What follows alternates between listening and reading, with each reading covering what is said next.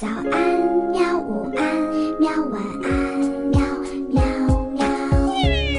播呀播呀，快播呀！害羞害羞。更多精彩内容，请关注博雅小学堂微信公众号。大朋友、小朋友们，欢迎收听博雅 FM，我是元宝妈妈，我要和元宝一起跟大家聊聊科学。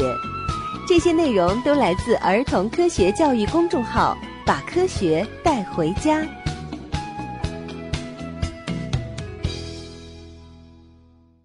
各位小朋友、大朋友们，你们好，欢迎收听今天的《把科学带回家》。今天我们录音室里呢，又来了一位小嘉宾，来，你给大家介绍一下自己吧。大家好，我叫轩轩。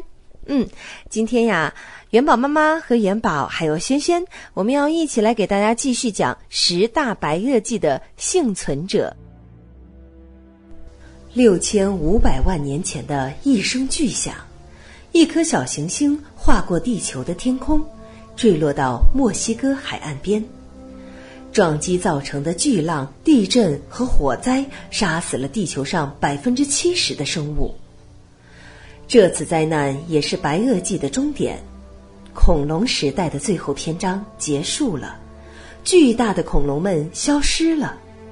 不过，一些你意想不到的生物，却没有随恐龙而去，他们的子孙活到了现在。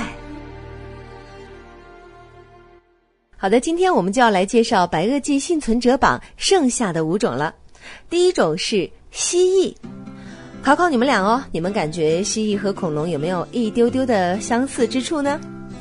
有，首先在白垩纪，它们曾经生活在同一片蓝天下。对，还有蜥蜴长得很像迷你恐龙。呃，两个说的都对啊。恐龙 （dinosaur） 这个词啊，原来的意思指的就是可怕的蜥蜴。不过呢，蜥蜴和恐龙并没有亲属关系，它们真的只是长得像而已。它们中的大多数也没有逃过小行星撞击造成的生物大灭绝，其中的百分之八十五都没有幸存下来。小行星撞击地球的时候，蜥蜴家族的一大支永远停留在了历史的那一页。不过呀，幸存的百分之十五的蜥蜴最后还是复活了。呃，花的时间呢有点长，差不多花了一千万年左右。哇，他们花了一千万年才复活的。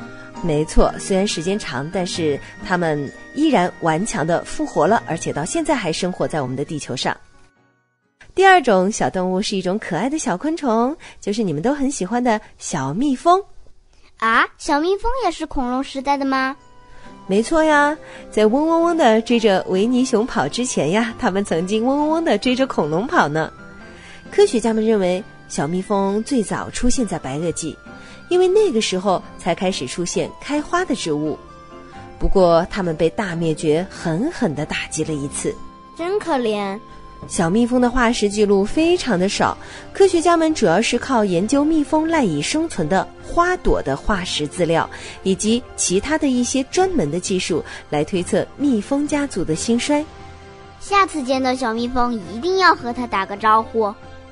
我也是，听说它是白垩纪昆虫以后，一下子觉得它变得高大了。好啊，那我们接下来讲第八种生物，它的名字叫后，是前后的后吗？不是，这个后字呀是上面一个穴字头，下面一个小鱼的鱼。后啊是一种蓝血生物，一直以来被人们称为活化石。它们是蝎子和蜘蛛的亲戚，它们可是熬过了白垩纪大灭绝哦。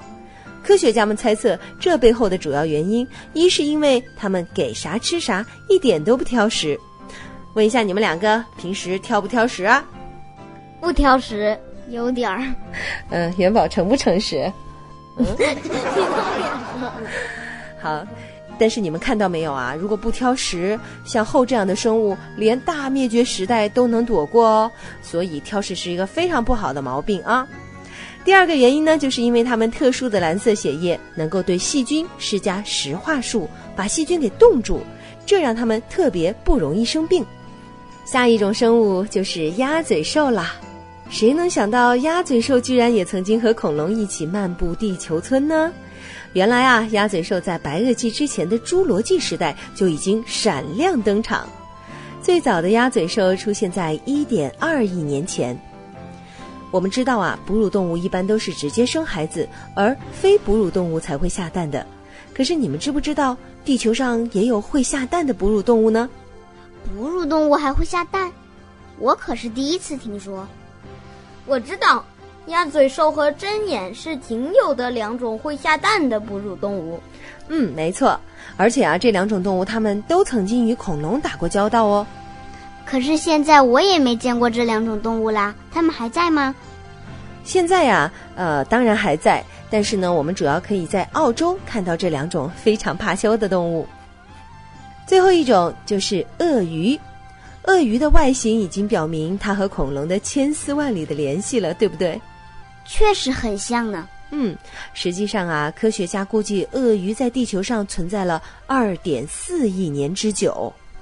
哇，这么久啊！嗯，白垩纪的河塘里危机密布，充满了地鳄、恐鳄等等吓人的大鳄鱼。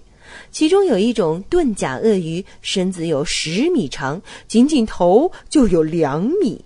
也就是说呀，它的头身的比例大概是一比五，身材可真的算不上完美啊。但是从进化上讲呢，它们非常的成功，在全世界九十多个国家，我们都可以看到鳄鱼的踪影。